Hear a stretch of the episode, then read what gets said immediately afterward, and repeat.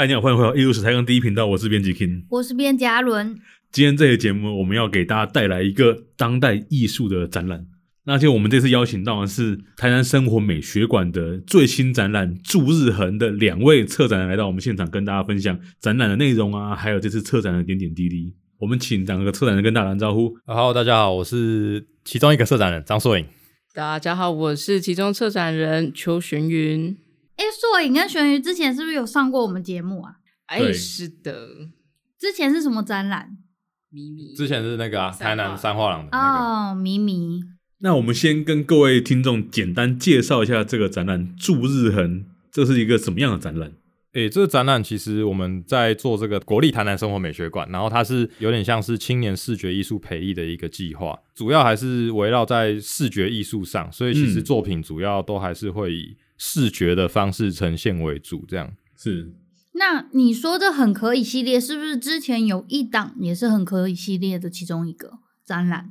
对，其实很可以，它是它应该算是一个蛮有历史的一个计划，可能已经执行了三到四届了。那同样的，这一次的很可以计划其实是为期一年嘛，所以前面我记得我们的朋友也有来上这个节目，那他们的话就是作为第一期、嗯、第一档的部分，那我们是下半年度第二档这样，所以会维持一整年这样子。所以这个祝日恒这个展览大概会展到什么时候呢？展到今年的最后一天，十二月三十一号。所以看完就可以去跨年呢？没错，可以来台南跨年了。没错，没错。所以你们两位策展人很辛苦哦。大家在跨年的时候，你们在卸展啊？真的还假的？没有啦，没有。他们应该是会另外安排跨完年之后的时间再去卸展，没有那么狠啦。你们不要讲这么务实好不好？你们感受一下这个策展人的辛苦啊。那就先去睡展场好了。我们对对对对，就是这种感觉。反正离市政府很近。没错没错，跨完年之后借场地睡觉。那祝日恒这个展览啊，这一次是请到几位艺术家？有两位资深艺术家跟五位的青年艺术家共同展出。嗯，那我们两位资深艺术家分别是，呃，两位的话，一位是陈博义老师，然后另外一位是邱国俊老师。是，那两位都是以影像作为主要创作媒材的创作者，当资深老师这样子。这边影像指应该是摄影的部分啦。严格来讲的话，可以用这种方式去 去分类，没错，让让听众比较好理解，对，是摄影的部分。对对对对对。那这个年轻艺术家呢？哦，有蓝玉堂啊、谢绿成、杨嘉欣、庄胜凯跟周伟恩，那他们的作品有影像的跟输出平面的，平面输出了。就其实就大部分他们的操作方式，其实都会跟就刚才前面讲的影像的东西有关联，但是其实他们可能会结合一些现场的一些空间去做一些现地的装置，或是一些。嗯嗯也不能说是行为表演啦，但他其实会在现场去做，有点像是实地的创作这样子。对，简单讲，我们就是在现场看到这边几乎就是摄影跟录像为主，然后少数其他媒材这样子。对对对，其实可以用这样的方式去理解。对，那跟我们介绍一下，就是呃几位艺术家的作品吗？我们先从两位资深艺术家开始。诶、欸，其实两位资深艺术家的话，呃，虽然他们都是前面讲到用摄影为主，但其实他们主要。在这一次展出的作品处理的东西，可能都还是偏向一些民俗的活动啊、节庆啊，嗯、或是跟一些呃所谓的一些废墟的一些再记录啊，或是用一些不同的呃媒材去介入到他的影像的呃可能作品里面，或是他在整个现场的空间去做一个布置。那像陈博宇老师这次就有特别带那个盐水风炮，然后他那个风炮是炮壳。嗯他就把他的炮壳有点像是做一个献地的一个装置艺术，把它组织成像一个小小的角落生物的那种感觉，然后还特别打灯。那其实像邱国俊老师的作品，其实你可以看到，他虽然即便是用摄影的方式去表现，但是在他的画作里面或他的作品里面，其实可以看到一些像是刺绣的一些元素在里面，都蛮有趣，而且是很色彩很缤纷的这样。那废墟的部分主要是指邱老师的作品，因为我其实这场展览我已经去现场看过了，哈哈。哈哈，好认真哦。那邱老师的作品很多，那个场地真的是台湾非常有名的废墟诶，比如说像是高雄的海上皇宫，嗯，然后还有呃那个是飞碟屋在哪里？我其实忘了，好像在在北龙台北宜那边，对，在北部的一个飞碟屋。哎，飞碟屋还在吗？已经已经没有了，已经没有了，对，飞碟屋被拆掉了。对，然后呢，老师傅就是比如说他以海上皇宫为例。他拍了海上皇宫之后呢，就会把它刺绣一些他想象中的民俗元素去跟他做结合，比如在后面刺一条龙，嗯，那他整个气势就整个辉煌 宏大起来了。哦，所以是在这个摄影的作品上面再加刺绣，对，再加刺绣，对对对对对，所以是一个冲洗完的照片去跟刺绣结合，而且老师选择的题材都非常民俗哦，非常台湾，然后它整个风味看起来就很像是庙会里面会出现的那种织品。那另外，我们都陈柏惟老师他的作品，这一次展出的作品主要是在讲风炮这个活动。其实他的作品当然就是他很著名的系列，那个石炮人系列，就这次有展出之外，其实他还有特别去把他，比如说前阵子去金门啊，或是去外岛去做一些记录的一些作品，再做重新的输出。然后有些的话，我们其实可以看到在走廊上面，其实有一些是像是用帆布的方式去表现。嗯，那在展场里面的话，它有特别将一些作品，比如说缩小或放大，让它变成像是用输出的方式，或是用一些很简单的美术纸啊，像百家姓纸的那种特殊的质地去做一些不同的情境的设置。像有一件，其实你可以看到在展区的里面的墙上很小很小，它是希望我们用，真的有够小的，超级小，它就是希望你很靠近很靠近那个作品，然后有点像是看漫画的方式去进入它的那个作品的空间情境里面。对对对。有，我在现场看，真的是贴到墙上来看得到里面的内容，超小。而且你你如果很仔细看啊，像我们那种常在展场的走跳的人啊，你就会注意地上有没有画那个请勿靠近的线，有没有？哦，对对对，那区是没有的。欢迎贴着墙看，欢迎贴着墙看。好小，大概大概尺寸多小啊？大概只有大概五乘五公分左右吧，五乘五公分左右。哦所以整面墙就是那么小的照片，然后贴一排这样子。对对对，大概十张吧，我记得。嗯、对啊、哦，所以这这照片里面的主题大概是一样的吗？还是说都是不一样的主题？也也是一些那些民俗的活动的主题在里面，所以它就是可能会有一个时间轴让你去看到，它是像漫画那种方式去看，它有一个故事性在里面。哦，连环画这样子。对对对对，好酷哦！我没有慧根，我现场没有注意到那是连环画，很有童趣的感觉，那种样子，好赞哦！应该再去现场看一次。你这个画好那个，哪个？我这个人就是比较虚伪，好不好？很客套。我这个人比较虚伪，那大家来节目上，我就是跨年啦，跨年跨年再去看，对对对，跨年前再去看一次，揪一团了这样子。对对对。那其他新锐的艺术家，他们的作品啊，主要是怎么样去呈现，然后怎么样跟这个资深艺术家做互动的？啊？诶、欸，其实如果我们因为我们新锐艺术家总共有五位嘛，对那其实如果我们简单稍微去介绍一下的话，有些艺术家，比如说像是杨嘉欣，或者是像是周伟恩，或是像庄胜凯，嗯、他们的东西其实很多时候是。由他们个人的生命经验去出发的，是，所以比如说像在嘉兴的作品里面，他就是以他自己出车祸的这个经验作为一个出发点，他结合了行车记录器的录像，嗯、然后一些他自己档案的病例，还有一些伤病记录的那个影像的相片，嗯、然后作为结合成一个可以说是一个蛮有系统的一个作品啊。只是在呈现上，我觉得观众要进入，可能就需要真的去实地体验它特别。做出来的一个装置，因为如果你有看到的话，去现场看就会看到他有做一个像摇摇椅一样的机车坐垫。对，那，是一个机车坐垫。对，他是很欢迎观众坐上去体验的，坐到机车坐垫上看当下行车记录器发生了什么事。然后，请观众也可以放心，那至少是一百公斤以内都可以坐哦。有蛮多蛮多观众就是会很害怕坐上去这件事，他可能觉得有什么机关吧。就是怕说一开始支撑不住，因为它就是一个独立的椅子这样。但是你坐上去，你就发现它有苦胸，所以非常的稳，很稳。苦胸是苦胸避震哦，它还有避震哦，超硬很粗的那种。所以就是像摇摇椅那样的吗？对对对，刚刚讲的小时候那种比较坚硬的啦，坚硬摇摇椅。它是双屏录像，对不对？所以你坐在椅子上面，你可以同时看到前面的影像，就是机车行车记录器的前面影像跟后面的影像。对，它就是机车行车记录器的前后影像，它就打在一个 L 型的墙面，所以你可以左右看。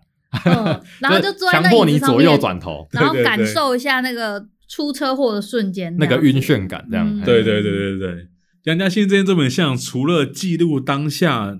车祸的整个状态之外呢，它是不是还呈现了一些非常有点意识流的照片？非常就是很抽象的一些摄影作品。就我觉得，其实，在抽象的摄影作品里面，它主要它可以给观众的一种想象，是在那样子呃很严重的一种伤痛的那种状态里面，你是如何在那种状态去记录下来的那个时刻。所以，它我觉得其实像这种行车记录器或是一些档案，它是在一种我们认知上很理性的一种状态去看到，但是我们透过这些比较感性的这种对抽象式的表达方式，其实它就让你有另外一种回到那时候状态的另外一种想象，这样子。嗯嗯嗯、那其实，在嘉兴的作品，它布展的一些手法上，你可以看到，其实他很尝试想要用一种档案式的方式给观众看。那尽管他的作品是。相片的纸是比较软的，但是你可以透过它的光的打色，可以看到不同的光影，其实也是一个蛮有趣的体验。就它创造出一个专属于它自己的一个场域的感觉，而且不只是场域哦，连操作方式都很独特。我有注意到，所有作品里面只有他的图像是用长尾夹夹起来的，就是他自己很坚持，他希望用这样的方式，然后在这样的材质语言里面，他觉得这样比较能够表达他自己在他原本设定上的一种。成果的这样的展现啦，所以其实这个部分我们在布展的时候有沟通，那他自己是觉得他希望是以这样的方式呈现。嗯、对，哎、欸，我在现场还有看到，就是一面墙，然后上面都是抹布的一件作品。对，这是谢绿城，他之前其实在迷迷那一档展期就有出现，哦嗯、没错没错。那他这次不一样的是，他把他的量体变多了，算是他的最完整版的展现。他在迷迷是什么样的作品啊？也是这个、啊，也是蓝天，也是抹布这一个，哦、有蓝天印象的，完，全。那我觉得这次这次不一样的是，因为在之前的展场当中是完全没有冷气的状态，嗯、然后这次的是它刚好离冷气出风口不远，所以刚好徐远达老师来呃巡的时候啊，他就说，哎。既然是天空，那我们不是应该给它有一种漂移的感觉？因为它就是一个云的状态。那我们试试看，把冷气孔集中它的风口，然后强力的去吹这件作品。哦，对，所以其实如果近看的话，它是有很呃微微的浮动，因为它是一块抹布一块抹布去，它就开始有动感，对，它是有可以飘逸的感觉。嗯、所以它这个 dynamic 是刻意设计出来的。没错，没错。而且你们不止调整灯光，你们还可以调整冷气，对的出风 出风的那个方向这样子。对，但是谢绿成也有同时加入一起，哦、他也想要去，因为毕竟这是他的作品，嗯、他也有一些想象在里面。所以这件事情是绿成也认为是可行的。是的，是的，我们甚至也在当中会想说，是不是应该来个。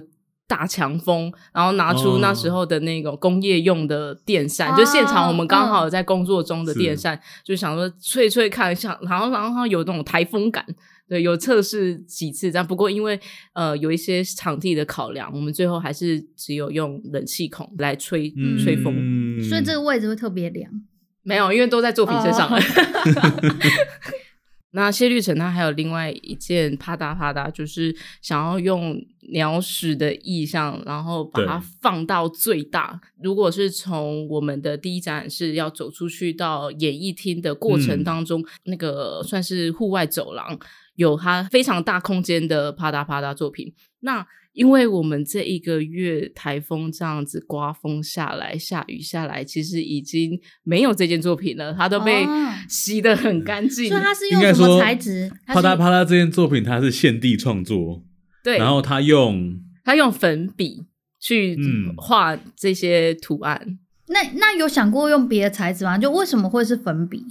因为我觉得我自己我自己对于这个部分的话，因为他在做这件作品上，其实你如果去想鸟屎，它是不是也是可以被冲刷掉的？对对对对。所以如果你用一个很永久性的东西在那边的话，其实我觉得那个材质的语言就会跟原本想要表达那种鸟屎的那种特性，其实会有点出入。嗯、所以我觉得他可能在这样的选择上，不管粉笔是不是比较方便也好，或是在整个能够被重复使用，或者是容能够被冲刷掉也好，这些都是。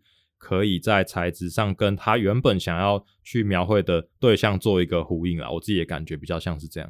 嗯，那有没有问过艺术家为什么要选择画这个鸟屎，去强调这个元素？呃，其实我自己会觉得，在这件作品上，他从一开始最原本的版本，它是在可能学校的地上有可能施工留下来的一些痕迹，那他去做个回应，嗯、就尝试去跟空间去做对话。那衍生到后面的话，其实很多时候这件作品可能就只是一个单纯去把这个空间去介入，然后去吃下这个空间一种介入的方式，嗯、那只是用他自己惯用的一种手法，那是用一种比较简单，然后比较随性、比较恶搞的方式，嗯，去介入这个空间的时候，有时候其实观众并不会意识到这是一件作品的时候，这其实那中间的有趣的感觉可能就会被放大，这样子是。嗯、那那如果如果像是。在第一展览是我们往外看的话，就会看到蓝玉堂的那件《日光浴计划》的作品。哦，那哦对，很大一件。对《日光浴计划》这件作品的话，其实刚开始的出发点其实就是有点在回应我们南医大这边水库里面会有乌山头水库。对，不好意思，南医大这边有个乌山头水库。呃，我们因应政府的一个光电策略嘛，那就会有一些光电板的一些介入设置，一些设置。那然后好像看到就诶发现光电板是作为一种 先吸收，然后再产生能量的这样子的一种功能跟一种过程。那他就想吸收能量，对他自己就想要去回应这样的东西，所以他就自己跑到一个可以下水的地方去做一样的行为。他就躺在让自己成为太阳能板。没错，那这样的能量到到底是怎么样来的呢？可能是晒太阳吗？这其实我也不知道。对啊，所以其实是一个蛮有趣味性的一个操作，对不对？就是他尝试去跟这样子的一些东西去做对话。那在现场你可以看到他那时候躺在水上的那个浮板，哦，是充气的那种吗？对对对对对。然后他的浮板还故意把它做成太阳能板的造型。对，他就把太阳能板的上面的那些图案，然后整个输出粘在上面，所以就真的很像是一个太阳。所以他做日光浴的过程，他很像躺在太阳能板上。是的，是的，是的。其实我觉得这件作品的本身是在创作的过程中就是一件作品。所以我们看到的录像仿佛是，就等于是回顾他创作作品的过程呢。而且他其实，在呈现的方式上，你会感觉到他很像我们去大卖场去看那个电视。哦，超像，超像，就是它是一种你在看那个东西，它就是很像一种无脑一直重复播放的那种。对对对。所以在这样的状态里面，其实我觉得它也可以促进我们去思考，说这些东西它是不是。需要我们去想象、去去思考，比如说去创造能量，或者是这种绿能这些东西，其实嗯，它都是可以让观众自己延伸去想象，是不是有不同的一些切入点可以去思考的。而且，当你在播放电视的这个同时，我们所使用的能量就是所谓这些发电过程的电能，所以我觉得这之间的关联是很紧密的。但它的紧密，它又保留一些能够让你去想象的空间，这样子。哇，你这样一讲，整个深度都出来了。嘿嘿，这个笑。其实，在一样在第一展览室的展区里面，你可以看到有另外一件作品，它是墙上有三张照片。对，那三张的摄影作品搭配前面有一个小小的像是点唱机的那种黑胶黑胶唱片唱盘。那其实艺术家他就是有点像是以他自己的生命经验出发，然后他很欢迎大家可以去启动他的唱盘，然后播出他那时候在放歌所记录下的声音，然后可以去对应到影像这样子。其实这整件作品最让我好奇的是，那个自己录的黑胶要怎么做出来啊？这个我觉得可以，我们后续去跟艺术家去聊聊，因为这真这真的蛮有趣，因为他自己本身就作为一个唱片行的一个老板啦。啊，他是唱片行老板，对对对，所以其实他拥有很多这样的资源，所以蛮有趣的。对啊，好酷哦。比如说，我们今天这个 podcast 能不能变成用黑胶的方式播出？应该可以，对不对？按照逻辑上应该是可以。对，只是怎么做到？所以你就想象他那件作品其实做到了这件事。他录环境音，把环境音变成黑胶唱片。哦，他是录环境音跟他的音乐结合。对对对，很特别的一件作品。看现场去，一定要去玩玩那台唱机。那接下来就是到第二展览室，是庄胜凯的。他的作品比较特别的是，他是用计算的方式，嗯、然后去演算成一张一张图。那他的图计算完之后呢，就会呈现他自己想象中的回忆的地方，那就是他的家乡澎湖。我觉得是他个人情感很重的地方啊，因为他就会说：“哦，这个地方其实是很像我小时候的，想去海边啊、玄武岩等等那些地方，嗯嗯嗯嗯、跟他的那个天空的回忆。”对。所以是一个非常私密性很强的一个很 personal 的作品。哎、欸，我记得有一次我我在那个新艺奖吗？台南新艺奖，我们是不是在一个画廊有看到类似的作品？我们新艺奖只逛了佳丽耶，我们新艺奖逛第二间吗？那就是佳丽啊，它就是有一个那个机台，然后就电电脑，然后可以输入自己的名字或者是各式各样东西，然后输入进去之后，它就开始生成生成一个画面，很多很多的呃像蜂巢一样的东西。然后密集恐惧症的人可能会看，会觉得啊，我要逃离这里，大概是这种感觉。可应该说，圣凯的东西它比较像是它不是先预设好一个嗯出来的画面会怎么样，它是用有点像是用所谓的这样子的一个 coding 的一个公式去跑，然后跑出来的结果就可能就选取了这几张这样子，所以它可能。比较不会像是你们可以主动去输入，哦嗯、它是有点像被动式的去让它自己运算出来这样。对对对。那它在展场中有特别的设计，就是说，比如说上色系比较温暖的，它就会放在下午的时候，或者是、哦、对，就是比较蓝色系的就会放在比较早上。原来是这样，对，所以我中午去看到都看到红色系的。对对对，太阳。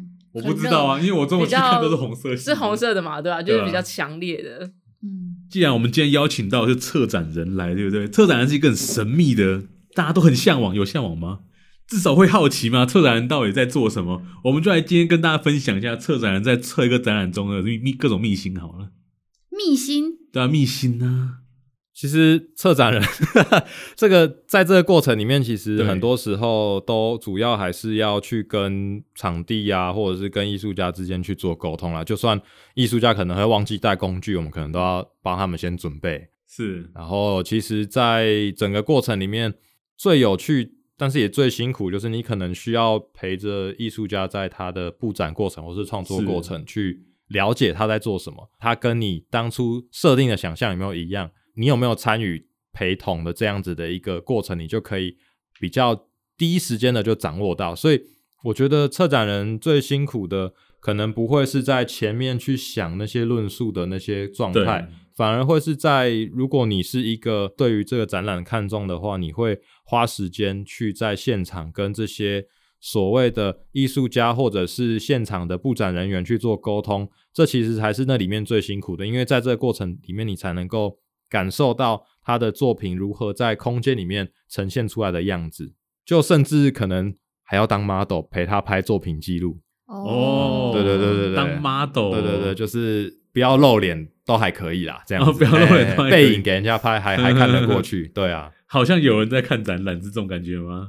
对啊，就至少让整个作品，因为当我们在布展的过程中，最后结束的时候，嗯、还没开展，展场都是空的，最适合拍照了。嗯，对对对。就是当艺术家自己可以记录，当做他的一个作品集啊，或者是一些影像的记录。嗯、其实我觉得这些也是在那个过程中，你可以从另外的角度看到艺术家他到底在乎他作品的地方是哪里，对，或者是他希望呈现的观众看的角度是什么。这些其实都是可以在整个策展的过程中都可以体验到的。哎，就像你们前面有说过，像是绿城那件作品，你们突然希望它飞起来，然后你们就想尽各种办法去处理。去让他动了这件事情，所以其实策展人跟艺术家的互动跟沟通，有些东西是蛮随机、蛮有机的，对不对？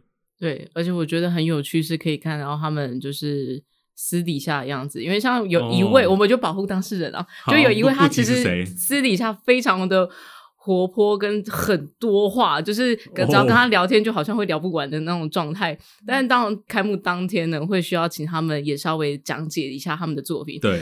到那一天，我才发现，原来他可以闷骚成这样，就完全是极度反差的两个人，呃，的的一个人，是可能真的是两个人哦，你可能没有说错，对对对，是两个人，而且甚至我会觉得说，哎、欸，你刚刚其实怎么会这么的，就好像他突然，他原本这么会讲话，然后突然好像卡螺丝，就这个就是呃呃，就声音也变得非常小。就是我跟你讲，状况就是艺术家本人当天不克出席，请他的双胞胎兄弟来现场，大概是这种感觉。所以开幕当天，就是艺术家们都有到现场，对，每一位都有。嗯，那身为策展人啊，就是在你们整个这样的过程中，就是有觉得有什么看到有趣的事情吗？比如说，呃，资深的艺术家跟年轻的艺术家之间的互动关系，或者是，因为其实，在布展的过程中，对资深的艺术家，像是陈博义老师，其实我们就会，因为我们想说，我们是年轻人嘛，我们要去帮。老师忙，然后我们走过去说：“哎、嗯欸，老师，老师，我们可以帮你什么忙？”对，他说：“不用，布展是一个人的战斗吧？”他说：“战斗吗？还是一个人的游戏？还是一个人的战斗？”说：“老师真的不用吗？”他说：“不要，我自己一个人才能享受这个过程。”哇，超帅，超级帅！那一刻他全身都在发光，好赞哦！而且他讲完之后还跑过来说：“哎、欸，你们没有什么要帮忙的？”哇，超屌！照顾晚辈的资深艺术家，其实我们还是心很虚。然后我们大概差不多每一个人都去问，比如说硕影问完，然后我就去，哎，老师有没有需要帮忙？不用，这个我来就好。我想说，老师，你确定吗？你一个人在用那种这么大的那个帆布，就走廊上的帆布，嗯、然后就说不用，真的我可以。所以他没有带助理哦，完全没有，他一个人完成。然后他哦，哦，他会听古典音乐来，就是布展的音乐。呵呵呵呵他说这首歌用完，因为有一个是要用呃洗力控嘛，嗯，他需要扶着那个作品粘三十分钟。嗯，他就说这首歌播完。就代表我可以结束了，所以他就用他的古典音乐来作为他的那个计时，所以他要这样子撑着半个小时，哦，他就真的撑着半个小时，他就这样子顶着，哇，好猛哦！这也用手顶着，太辛苦啊，跟想象中不一样哎，很跟想象中的布展不一样。没有很多人都以为布展其实就把画挂上去，对，可其实根本不是这么一回事。我我们就回到刚刚我前面讲那个杨佳欣的作品，他的东西虽然是用长尾夹夹的，嗯，可是其他的打钉。所以你每次定的位置都要算过啊？对，所以他其实都非常精准的去算现场，然后去做很多的微调，因为他要确保他所有的东西都可以塞进去那一面墙，都是计算好，因为他有先画他的那个设那个位置图。嗯，就其实如果是像资深艺术家在跟比如年轻策展人或年轻艺术家做交流的时候，是有一个很好的例子，就是上一档的那个方伟文老师。因为他真的超级花时间在布展上面，他可能从第一天就会去到现场，然后就坐在那边看整个场地的感觉，嗯，他会感受一下，然后感受完之后，他就会去把他的一些材料啊，或是要布的东西放到展场，然后放着之后，他就会再再做一下。对对对，所以他第一天来的时候是空手来，他可能会带个工具包，然后就丢着，哦，然后第二天就带个竹子来，然后放着，然后就坐一下，看一下啊，出去晃一下，然后再回来。然后他就会在那个过程中，你如果有问题都可以问他，只是他可能还没开始做。OK，那这时候你们不是满头问号吗？就老师，请问你在做什么？所 以我每天都要问他说：“诶，老师，你这样要帮忙吗？”他说：“不用。”然后每天都问说：“老师，你做得完吗？”可以，没有问题。我明天我明天再来，明天再来。他每天都来，他做了很很多天，所以每个艺术家有问题都可以问他。我们好奇也会问他，然后工具没有带也可以问他，他都有，他什么都有，好猛哦！他就是展场的守护神。对，他就展场守护神。没错，真的是他，真的是从第一天到最后一天。哎，那我有个问题，假设我是一个从来没有策展经验的艺术家，有可能吗？有可能吗？有有这种可能性吗？有吧？谁没猜过？哦、谁没猜过？我觉得多少有可能。好，或者是说，可能经验还没那么多。呃、那假设如果我到现场只带了自己的作品，如果你们是这个策展人，你会你们会怎么样帮助我？但如果有现有的材料，就马上使用。那如果真的没有的话，我们就说，哎、欸，那个五金行买一下。有一些，哦、比如说需要粘胶的，嗯，然后就说，嗯，买那个什么胶。所以你会，你们会帮我们开一个清单，就说，哦，你今天要去五金行买什么材料，什么什么钉子，然后呃锤子，然后双面胶之类的。然后我们就拿着这张纸，然后去五金行把材料买回来，这样子。应该说是在这个。整个制度上面，它可能是在呃，当初艺术家，如果你想要参与这样子的一个计划的话，你会先把你自己现有的作品去做整理，然后投件嘛。嗯。当你入选之后，其实可能策展方我们就会知道说，哎，你大概是会做什么样类型的。我们可能就会在第一次会议上面就会先讨论说，哎，你的作品想要怎么样布置？你想要在怎么样的空间？嗯。那这样子的时候，其实我们就可以大概知道说你会需要什么样的东西。那我们就会问你说，你会需要什么样的东西？嗯。那如果馆方有，那当然就没有问题，你就直接使用。那没有的话，可能就要麻烦你自己要带。那如果没有带也没有关系啦，就尽量啦。嗯。可能其他艺术家或是策展人这边也会带一些工具箱，嗯，你可以稍微去借一下使用，也是可以没有问题。这样。呃，其实像这次蓝玉堂的，它要有。八个电视，八个电视，对，八个电视，所以它其实只有馆方只能借两到三个，我印象中不多。所以它其实真的其他电视都是他自己搬过来的，自己买的，很酷呢。没有，所以做一个像这样的作品也是很熊笨啊，也是很伤本的。毕竟这是作品的一部分嘛。对对对对对，嗯。然后我刚刚有听到你们讲，就是很可以这个，呃，算是一系列的展览，它是需要呃艺术家去投件，然后呢选出来之后呢，你们再进行这个开会决定说，呃哪一档要展什么样的东西，是这样吗？其实这个东西可能就比较不会留到所谓的青年策展人这边可以去做决议啦，就可能是 在比较前辈们他们会先去做筛选，那出来的结果就是我们会依照现有手边的材料去炒出什么样的菜，就是看我们自己怎么样去想办法了。对啊，了解。最后，我们再请策展人跟大家介绍一下“驻日恒”这个展览在哪里，然后什么时候可以看到它。我们驻日恒的展览呢，从八月八号已经开始喽，然后到今年的年底十二月三十一号。哦、那展出的地点是在国立台南生活美学馆，从周二到礼拜天，每天的早上九点到下午五点都有开放，欢迎大家一起来观赏。机会很多啦，因为对对对展到十二月，大概还有四个月的时间吧。嗯嗯嗯嗯嗯。啊，要门票吗？不用，免费，完全免费。哎、这个问题很重要呢，真的。那个附近也有很多餐厅可以吃。好，所以听众可以去看完展，然后附近喝个咖啡，吃个点心，这样。对，好哦。好，那这期跟大家分享朱志恒展览在这边告一个段落。有兴趣的朋友就把握下半年的机会，赶快去现场看一下喽。艺术采样第一频道，我们就下礼拜再见喽。大家拜拜，拜拜。